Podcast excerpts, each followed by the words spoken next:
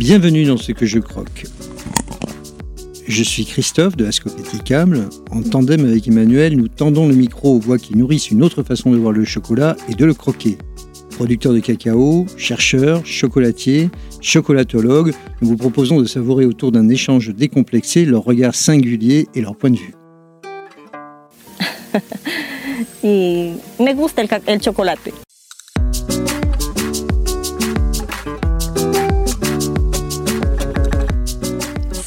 D'une tablette de chocolat évolue côté consommateur toujours à la hausse, les prix payés aux producteurs de cacao, eux, ne suivent pas vraiment la même tendance.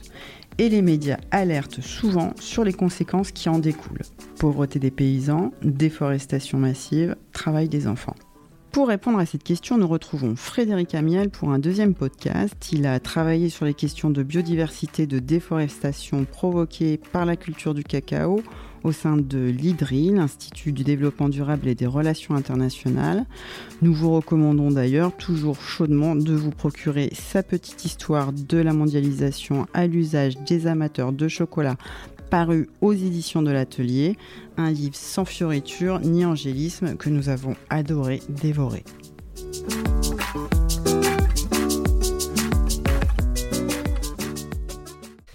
Alors Frédéric Amiel, bonjour. Nous voilà réunis pour un deuxième épisode sur le cacao et le chocolat et la problématique actuelle du, cacao. Première chose, aujourd'hui, le cacao est souvent trop mal payé, les producteurs sont souvent en situation de pauvreté.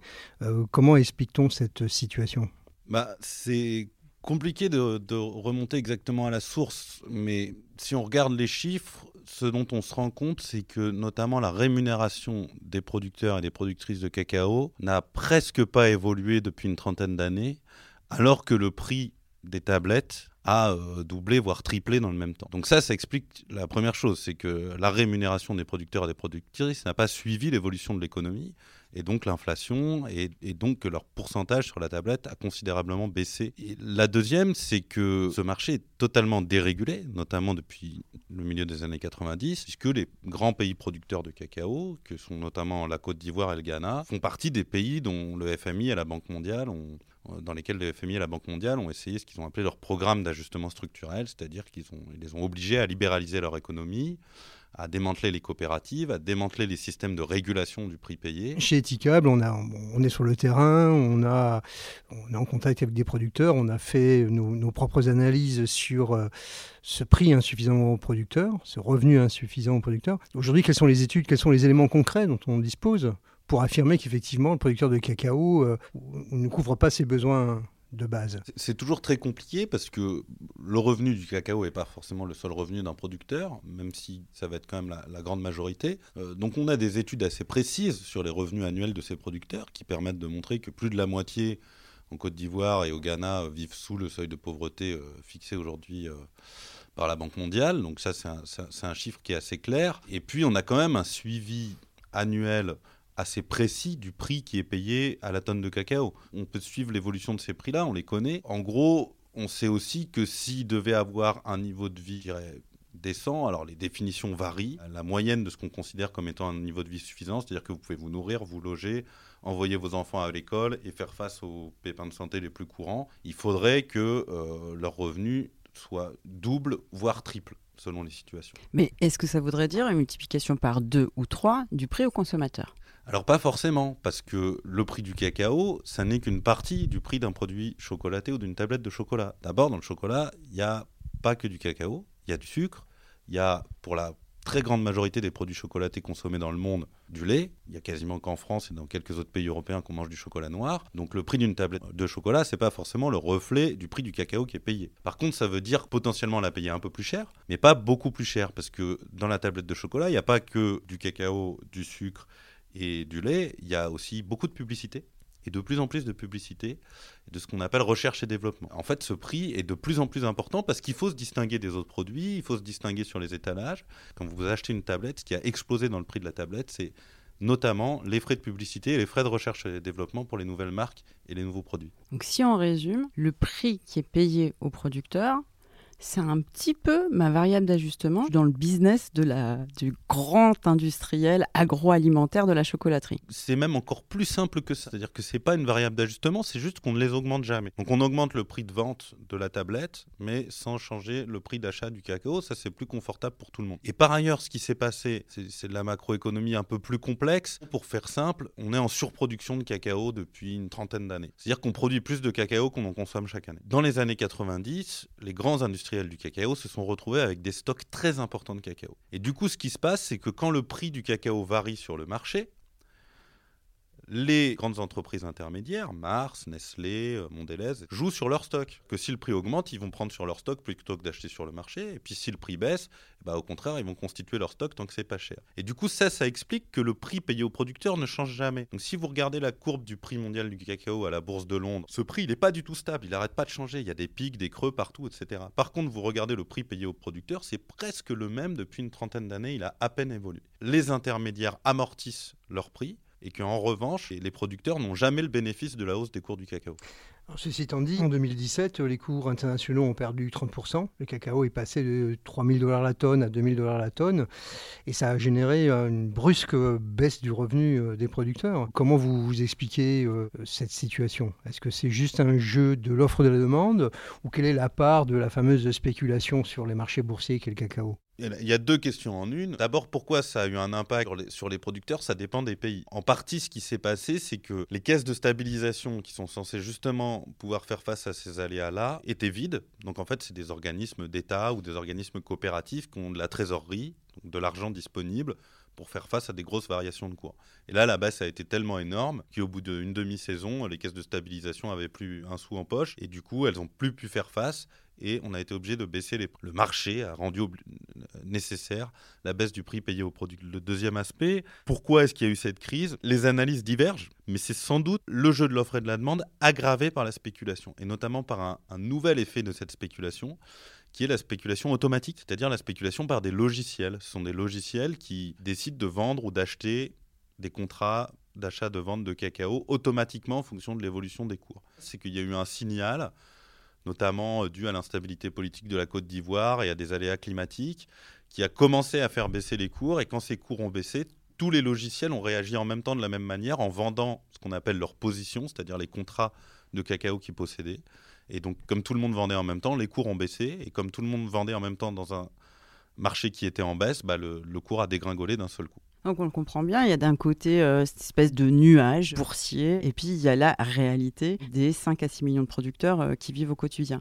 Et leur réalité aujourd'hui, c'est que le prix qui leur est payé ne couvre pas leur coût de production. C'est la réalité partout ou c'est une spécialité ouest-africaine Encore une fois, c'est différent selon les pays, mais on retrouve quand même un peu les mêmes logiques. Il faut, bien comprendre ce que c'est aujourd'hui une ferme de production de cacao. C'est généralement entre 1 et 5 hectares qui ont été défrichés au milieu de la forêt. Pour y aller, il faut emprunter des routes de terre, c'est pas bitumé. Vous êtes à 4 heures de premier centre économique quand, quand la terre est sèche, vous avez un épisode de pluie, ce qui arrive souvent, vous êtes à 12 heures. Quand vous avez un camion qui arrive, que vous avez fini votre récolte, avec un peu de chance, vous n'avez pas eu de pluie, vous avez réussi à faire sécher votre cacao sur place, il est prêt, il est en sac, le camion arrive, et qu'on vous annonce un prix, soit vous acceptez le prix qu'on vous donne à ce moment-là, soit vous dites non, j'attends le prochain camion, mais vous savez pas quand il va passer. Et s'il pleut entre-temps, votre cacao que vous avez fait sécher, vous n'avez pas d'endroit où l'abriter, vous n'avez pas d'endroit où le stocker. Beaucoup de producteurs en partie en Amérique latine et, particulièrement en Afrique, sont dans cette situation où ils n'ont pas le choix d'accepter le prix qu'on leur donne. Même si le, chauffeur du camion leur annonce un prix qui est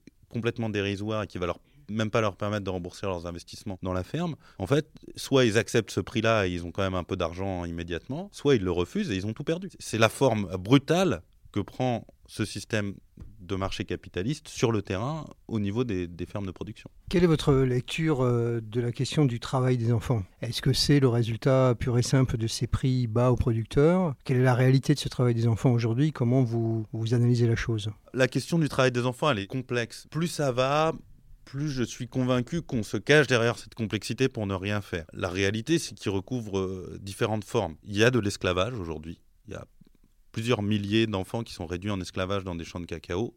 C'est la réalité, on ne peut pas le nier, on le sait.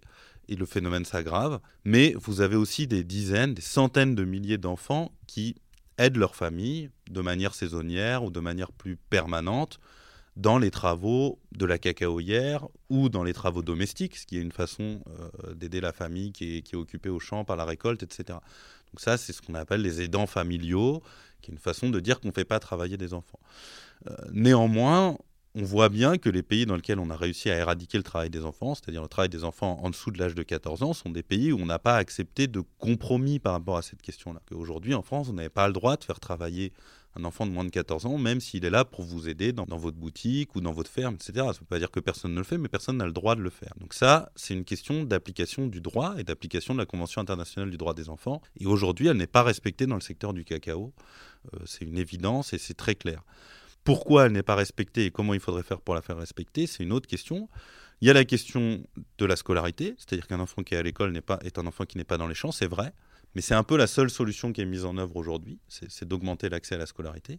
Et puis a la question des revenus, parce qu'en fait, on fait travailler aussi des enfants quand on ne peut pas faire travailler un ouvrier agricole. On parlait tout à l'heure de couvrir le coût de production. Si les producteurs aujourd'hui sont même pas capables de couvrir leur coût de production, alors que la moitié du travail est fourni par leurs enfants qui ne sont pas en âge de travailler, bah, comment leur demander d'arrêter de faire travailler leurs enfants et de payer des ouvriers alors qu'ils sont déjà pas capables de s'en sortir dans la situation Donc il y a clairement aussi une cause économique à cette situation. J'ai envie d'être un peu cynique, mais euh, est-ce que finalement, euh, quand j'achète une tablette de chocolat et que dessus on m'écrit que euh, grâce à cet achat on a construit une école, c'est pas une manière de masquer qu'on a mal payé le cacao à la base? Si, c'est même parfois le cas. Et ça a été dit et démontré. Euh, je, me rappelle d'un documentaire il y, a, deux ou trois ans euh, sur France 2 ou sur une chaîne nationale qui montrait comme ça comment une grande marque de chocolat mettait en avant la construction d'écoles. Puis en réalité, vous allez sur place, il n'y a pas d'école. C'est pas seulement que c'est une façon de se dédouaner d'avoir mal payé les producteurs, c'est qu'en plus les écoles, elles sont pas toujours construites. Dans une étude que j'ai faite euh, à l'époque où je travaillais pour l'Institut du développement durable et des relations internationales, Barry Calbo, qui est un des géants du secteur du, cacao, qui aujourd'hui 40% du cacao mondial passe par Barry Calbo à un moment ou à un autre avant d'être transformé en chocolat, d'être acheté, etc. Ils ont une fondation qui est censée favoriser la scolarisation des enfants. En fait, si vous regardez le détail de leur budget annuel et de à quoi sert l'argent, il y a une partie qui sert à construire des écoles et à scolariser les enfants. Mais en fait, la plupart de l'argent sert à des actes qui sont censés favoriser la scolarisation des enfants et notamment qui sont des actes de formation des agriculteurs et des producteurs de cacao. Donc en fait, on utilise l'argent de cette fondation philanthropique pour former les producteurs à produire un cacao qui a la qualité nécessaire et euh, qui a respecté euh, le cahier des charges de l'entreprise qui va l'acheter après. Ça, c'est du détournement euh, aussi à un moment donné de, de philanthropie. Le premier problème est cette pauvreté des producteurs. Et dans le cacao, la deuxième problématique d'importance, c'est la question de la déforestation. Est-ce que vous pouvez nous, expliquer simplement euh, d'où vient cette déforestation? Pourquoi le cacao provoque-t-il de la déforestation? Alors d'abord, le cacao, c'est un arbuste forestier. C'est-à-dire qu'à l'état sauvage ou naturel, si on veut dire, à l'état naturel, le cacaoyer est plutôt un arbre de sous-bois, c'est-à-dire qu'il pousse sous l'ombrage de plus grands arbres. Il a besoin d'ombre. S'il est exposé en plein soleil, les jeunes plantes de cacao ne peuvent pas pousser. Donc c'est son espace naturel, la forêt. Donc si vous voulez planter du cacao et entretenir une ferme de cacao, vous devez a priori le faire en zone forestière. Et ensuite, le développement de la production pré-industrielle puis industrielle de cacao, bah, elle s'est faite selon un modèle de moins en moins couvert et de moins en moins arboré. En gros, ce qu'on a fait, c'est qu'on a continué à planter du cacao traditionnellement, sous ombrage, et puis quand le cacao était assez vigoureux, bah, finalement, on a coupé les arbres qui restait et qui faisait de l'ombrage parce qu'on pouvait planter des nouveaux plants de cacao parce que ça permettait le passage des ouvriers, etc. Et puis en fait, au bout de 30-35 ans, quand les cacaoyères ont commencé à moins produire et qu'on a voulu remplacer les arbres, ben, on n'a pas pu planter des nouveaux arbres parce qu'il n'y avait plus d'ombrage et on pouvait plus, euh, on pouvait plus renouveler euh, les cacaoyères au même endroit. Donc ce qu'on a fait, c'est qu'on était un peu plus loin dans la forêt où il y avait encore de l'ombre et puis on a replanté des nouvelles cacaoyères et puis on a recoupé les arbres. Et puis au bout d'un moment, il n'y a plus de place, ni au Venezuela, ni au Mexique, ni au Pérou, en Équateur, on produisait du cacao. Et donc on a été chercher d'autres pays qui offraient les mêmes conditions pédoclimatiques, comme on dit, c'est-à-dire les conditions de sol et les conditions de climat, pour produire du cacao. Et ça a été notamment l'Afrique et l'Indonésie. Encore une fois, François Ruff, qui a beaucoup travaillé sur ces questions, explique très bien ces cycles du cacao. Une cacaoyère, ça vit à peu près 30-35 ans avec une productivité euh, optimale. Ça peut aller beaucoup plus loin, mais disons une productivité qui répond aux besoins du marché. Et donc tous les 30-35 ans, on a un déplacement des zones de production, d'abord à l'intérieur d'un même pays, puis quand toute la forêt est consommée dans un pays, dans un autre pays.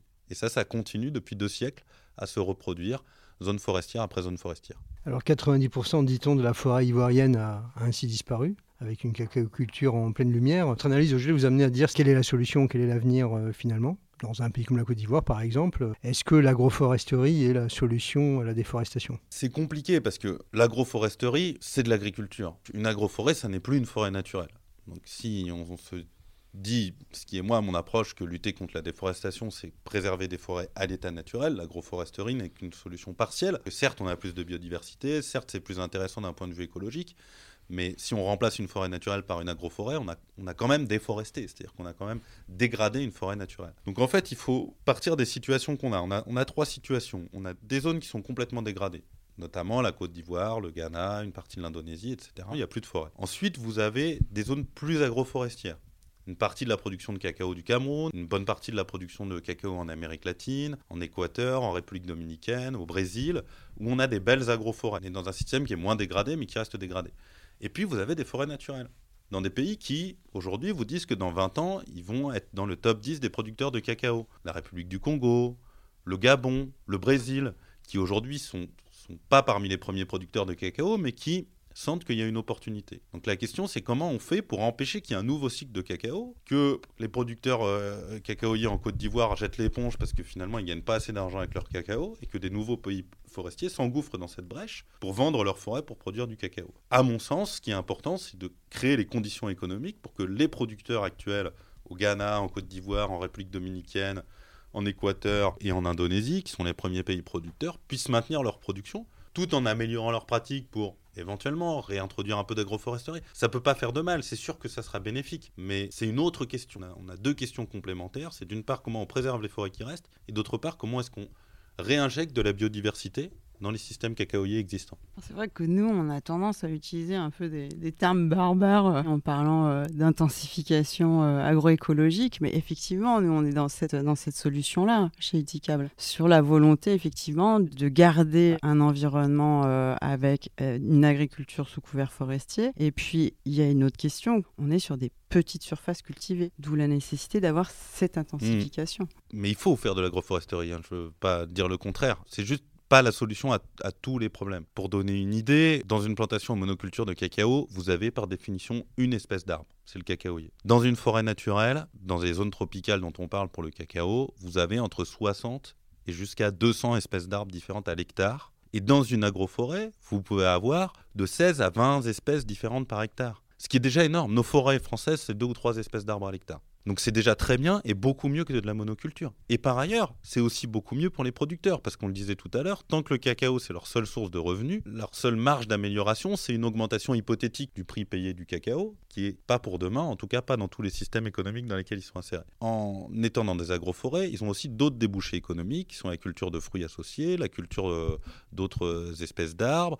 une certaine autonomie alimentaire. Donc c'est sûr que c'est des systèmes qui sont meilleurs écologiquement, et qui sont meilleurs socialement. Mais il ne faut pas se tromper, ça ne peut pas non plus totalement remplacer une nature qui reste menacée, y compris par le développement de ces systèmes-là.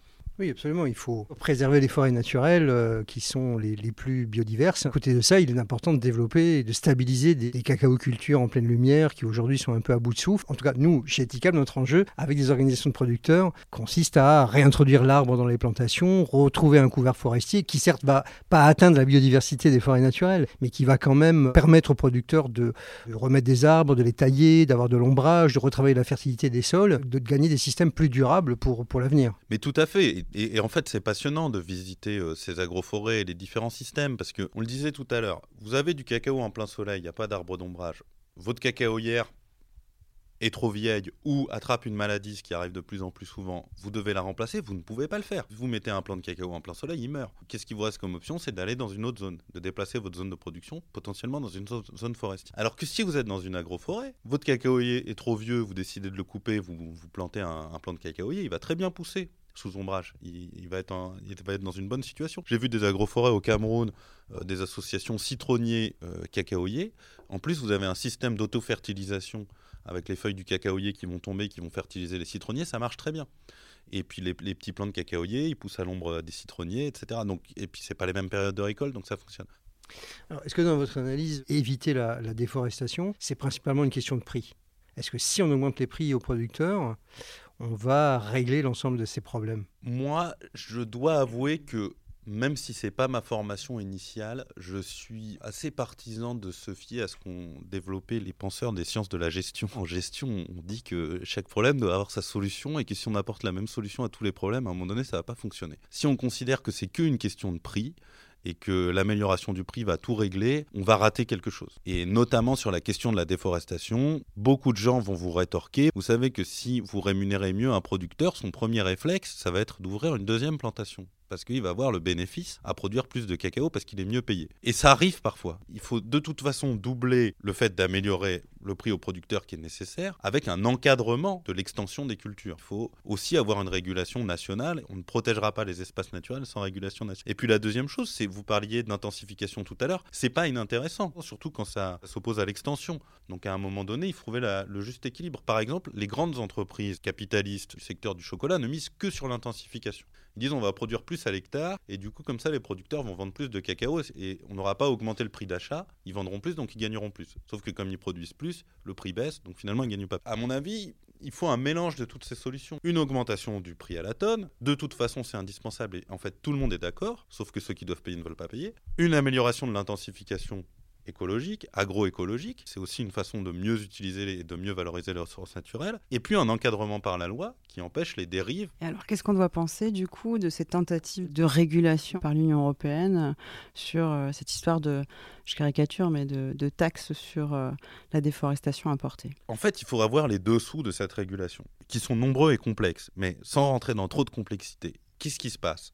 À un moment donné, l'Union européenne est en train d'accepter qu'elle est responsable de l'impact des produits qu'elle importe sur son marché. Ça, c'est très bien. J'importe des produits sur mon marché, je ne peux pas fermer les yeux sur la réalité de ce qui se passe sur le terrain. Elle décide à un moment donné de réguler, c'est-à-dire de, de, dire que les entreprises qui importent sur le marché européen sont responsables de s'assurer qu'il n'y a pas d'atteinte à l'environnement ou aux droits humains dans leur chaîne de production. Et ça, c'est nouveau, parce qu'aujourd'hui, il faut bien être conscient qu'une entreprise multinationale n'est pas responsable devant le droit international. Elle n'a pas à rendre de compte sur ses activités. Il y a un, un fameux procès d'enfants esclaves contre Nestlé. L'avocat de Nestlé a dit, si un individu se rend coupable d'esclavage, il peut être condamné.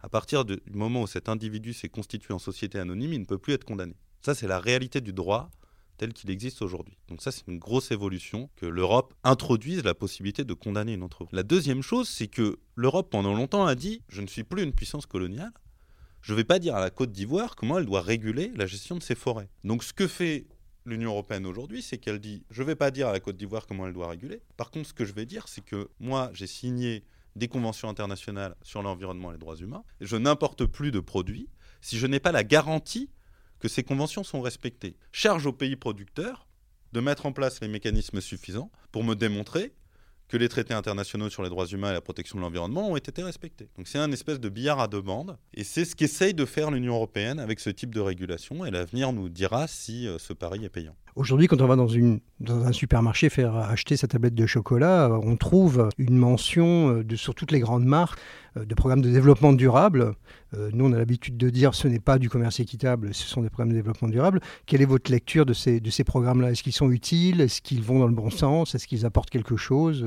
Oui, non, vous avez tout à fait raison. Ce n'est pas du commerce équitable. D'abord, ça ne respecte pas les principes fondamentaux du commerce équitable et ça ne prétend pas le faire. Même si le choix des, types de logos, de leur positionnement, etc., peut laisser penser que la confusion les arrange bien. En, réalité, ces, ces, logos qu'on trouve sur tous les paquets, ils répondent à une autre préoccupation des marques aujourd'hui, qui est la préoccupation de la différenciation. Puisque en fait, toutes ces marques vous proposent plus ou moins les mêmes produits. Donc à un moment donné, il faut réussir à se différencier. Donc vous le faites avec le packaging, avec les couleurs, mais comme tout le monde travaille avec les mêmes boîtes de publicité et de marketing, bah, tout le monde a finalement les mêmes couleurs et le même type d'emballage. Et donc à un moment donné, c'est une nouvelle stratégie de différenciation différenciation qui passe par cet affichage de durabilité, etc. Si vous vous intéressez à l'histoire des groupes agro-industriels, vous verrez bien que le fait que des produits entre guillemets durables apparaissent sur les rayons n'a pas fait disparaître les produits non durables qui sont vendus par la même grande entreprise agroalimentaire. C'est ce qu'on appelle du complément de gamme. Ils complètent leur gamme de produits par des produits durables, mais ils remplacent pas les produits non durables par des produits durables. Il y a aussi la question de la réelle durabilité de ces programmes. On ne peut pas faire un jugement général parce qu'elles sont différentes, mais souvent, elle passe à côté de problèmes très importants. elles répondent pas à l'ensemble des problématiques de durabilité. Par ailleurs, la mise en œuvre de ces programmes laisse souvent euh, beaucoup à désirer sur le terrain. Donc oui, il y, a clairement une hiérarchie entre un programme de marque, une labellisation par un tiers dans une démarche de certification de type bio ou commerce équitable, qui est quand même plus exigeante et mieux contrôlée. Et puis ensuite des démarches plus intégrées, comme celle d'Eticab par exemple. On n'a pas simplement une, labellisation du produit, mais on a une démarche complètement intégrée de l'ensemble de l'entreprise pour aller vers un autre type de, de, commerce et de produit. Et sur la certification euh, de commerce équitable, quel est votre regard? Je sais que vous avez eu euh, parfois un Et en fait, il y a, plusieurs mondes dans le monde du commerce équitable. Moi, je me suis intéressé pas tant à l'impact final, je me suis intéressé à la façon dont cette démarche prétendait transformer le marché mondial des matières premières, et donc à ce qu'on appelle la théorie du changement. Quel était dans l'imaginaire des personnes qui ont fondé ces démarches de, de commerce équitable le scénario qui allait permettre de passer de ce commerce injuste dont les citoyens, les consommateurs, les consommatrices commencent à prendre conscience à la fin des années 70 à un, monde de commerce plus juste. Et donc, là encore, il y a plusieurs stratégies dans le monde du commerce équitable. Et, la principale différence étant, est-ce qu'on fait un marché parallèle, et on parie que les consommateurs et les consommatrices vont passer du marché injuste au marché juste, au marché équitable, ou est-ce qu'on s'inscrit dans le marché global et qu'on essaye de le pirater euh, en y introduisant des produits plus justes et en faisant le pari que la demande va être suffisante pour euh, entraîner une transformation des pratiques. Ça a relativement marché jusqu'à un certain seuil, sur certains produits plus que d'autres. Donc c'est ça qui est un peu compliqué. Pourquoi est-ce qu'à un moment donné, il y, a, ce seuil? Pourquoi est-ce que, euh, je dirais, le commerce équitable n'arrive pas à mieux contaminer le marché global qu'il ne le fait aujourd'hui. Il n'y a pas de réponse simple. Il y a deux choses qu'on constate. D'abord, à un moment donné, pour continuer à, augmenter ses parts de marché, certains labels de commerce équitable sont obligés de réduire un peu leurs standards. Donc ça, c'est quand même un peu dommage. perd un peu l'intention initiale. Et puis la deuxième chose, c'est que finalement, le, le commerce équitable se retrouve un peu en complément de gamme. On a ce vrai problème dans les études que une grande majorité de gens pensent qu'il faut acheter équitable, mais moins de la moitié des gens achètent systématiquement ou très régulièrement équitable. À ma connaissance, on n'a toujours pas réussi à comprendre qu'est-ce qui, dans les comportements d'achat, fait qu'à un moment donné, autre chose, et pas seulement le prix, va prendre le dessus sur la responsabilité, le souhait d'acheter responsable. On se sent interpellé par ce genre de propos. Euh, chez Ethicalm, on a parfois le sentiment que, au-delà de la démarche bio, équitable, c'est aussi euh, la qualité du produit. Et le commerce équitable a démontré quelque chose dans ces dernières années, c'est sa capacité à apporter euh, des cacaos d'origine, d'un seul territoire, d'une seule zone, de mettre en avant des cacaos et des chocolats qui avaient le goût du cacao d'Équateur ou celui de Madagascar, et qui permet aux consommateurs d'avoir ce plaisir de, de comparer des saveurs. On se sent aussi interpellé par la caractéristique du produit. Il est équitable, mais il est aussi euh, intéressant parce qu'il me, dit quelque chose et qu'il a des saveurs particulières. Mais alors, j'aimerais savoir quel est votre point de vue sur la bio aussi. Dans vos analyses, vous parlez de la bio également en appliquant cette théorie du changement. Oui, alors la bio, c'est très différent parce que à la fois, justement, cette théorie du changement, elle, est moins formalisée par les fondateurs et les fondatrices du, mouvement de l'agriculture biologique. Et puis en même temps, dans les années 80, d'un coup, elle va être très fortement formalisée, notamment au niveau européen, par l'établissement d'un cahier des charges euh, national, français d'abord, puis européen très vite, euh, qui est un des seuls cahiers des charges aujourd'hui parmi les logos que vous trouvez sur vos produits, qui euh, est fixé dans la loi au niveau national et européen. C'est-à-dire qu'en fait, tous les produits bio doivent répondre à un même cahier des charges, avoir été considérés comme étant équivalents par les autorités européennes. Ça, c'est quand même un moyen de contrôle qui est assez puissant. Par contre, pendant de ça, c'est que pour l'inscrire dans la loi, il a fallu le simplifier. Et en gros, pour le simplifier, on a dit pas d'intrants chimiques, donc euh, pas de pesticides, pas d'engrais chimiques, puis euh, un minimum d'intervention sur les produits finis, etc. Et puis on s'en est arrêté là. Moi, je me suis notamment intéressé à la question de la déforestation, et cette question de la déforestation, elle est aujourd'hui absente du cahier des charges bio. Ce qui n'est pas anodin, puisque euh, une des conséquences de l'agriculture biologique, c'est une baisse de la productivité à l'hectare. Et donc potentiellement, une extension des cultures de cacao, par exemple, pourrait se faire au détriment des forêts.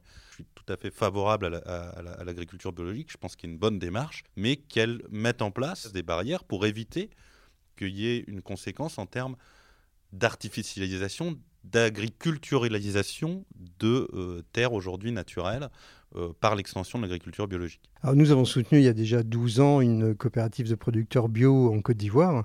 C'est la première à l'époque euh, coopérative bio. On a le sentiment aujourd'hui que c'est déjà une sacrée victoire d'avoir maintenu ces systèmes de production bio, sans engrais, sans pesticides, sans herbicides, puisque aujourd'hui l'usage de produits chimiques est largement répandu dans les dans les systèmes euh, cacaoyers. le constat que nous faisons aujourd'hui, c'est que les producteurs bio, lorsqu'ils commencent à tailler leurs arbres, à rénover leurs plantations, à entretenir leur, euh, leur ombrage, euh, à faire des composts, à, cultiver des micro-organismes, ils arrivent finalement à obtenir des rendements qui sont bien souvent supérieurs aux 500 kg par hectare qu'on peut avoir dans le, dans le conventionnel. Et nous, nos partenaires, bien souvent, ont des rendements de, de 800, 2000. En Amérique latine, certaines passent même jusqu'à 1500 voire 2000 kilos à l'hectare. Donc euh, la vision de sol vivant et du travail de la fertilité conduit à une certaine euh, amélioration de la production. Oui, et c'est d'ailleurs très étonnant euh, dans le cas du cacao, parce que c'est inattendu. En tout cas, moi, de ce que j'ai pu observer au Ghana, en République dominicaine, au Brésil, c'est le cas pour des fermes bio établies de longue date sur des surfaces importantes. Donc finalement, vous n'avez pas une vision si critique que ça de, l'agriculture bio et du commerce équitable. Alors si on fait l'option du bio et de l'équitable, vous êtes forcément pour. Oui, je suis pour, mais il manquera toujours la question de la déforestation. Aujourd'hui, la question de la déforestation n'est suffisamment abordée dans, aucun des labels existants. Malheureusement, c'était le, point de départ du label Rainforest qui, était censé justement se concentrer sur ces questions et puis ils s'en sont un peu éloignés. En fait, je pense que c'est indispensable aujourd'hui que, tout chocolat euh, produit et acheté soit au minimum bio et équitable. Après, ça ne suffit pas aujourd'hui pour des questions de déforestation. Et puis dans certains cas, selon les labels équitables appliqués, ça suffit pas non plus tout à fait du point de vue économique.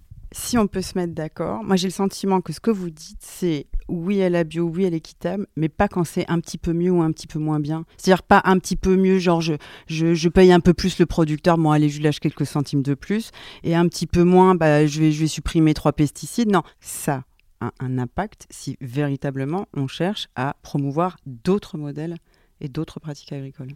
Oui, en fait, mon problème, c'est qu'à ce moment-là, pourquoi les labels si derrière, il faut de nouveau que les gens aillent s'informer, etc. En fait, c'est quand même cette question fondamentale de confiance derrière le label. Et même, j'irai au-delà de ça. Un jour, j'ai participé à un panel de, de consommateurs et consommatrices d'une grande marque de distribution. Et moi, j'étais là en tant qu'expert. Et une consommatrice a dit quelque chose de très juste. Elle a dit Mais écoutez, j'entends tout ce que vous dites. Mais moi, je rentre dans une enseigne comme celle-là, en France, en 2018. Je n'imagine pas qu'on va me vendre un produit qui est produit au détriment de l'environnement, avec du travail des enfants, avec une exploitation des travailleurs des travailleuses. En fait, ils ne devraient pas avoir le droit de me vendre ce produit. Et, en fait, si on allait au bout de cette logique, c'est pas de labellisation dont on aurait besoin. On devrait nous garantir à nous, consommateurs et consommatrices, dans un pays comme la France, en Europe aujourd'hui, qu'on n'achète que des produits qui répondent à des conditions minimum. Et donc, pour moi, le commerce équitable est pionnier là-dedans le, grand défi du commerce équitable, c'est de réussir à maintenir cette confiance, de réussir à, conserver ce, ce, potentiel confiance pour montrer que c'est possible et un jour devenir majoritaire dans le commerce dans le fond, on est assez d'accord avec vous sur euh, aussi cet enjeu du reboisement et de la biodiversité, parce que c'est probablement l'un des enjeux les plus importants. Et en tout cas, nous, on une réflexion avec les coopératives de producteurs qui sont nos partenaires. Au-delà d'un bon prix, comment arriver à parvenir à stopper totalement la déforestation de forêts primaires. Frédéric Amiel, merci beaucoup pour cette conversation et ces échanges. Merci beaucoup.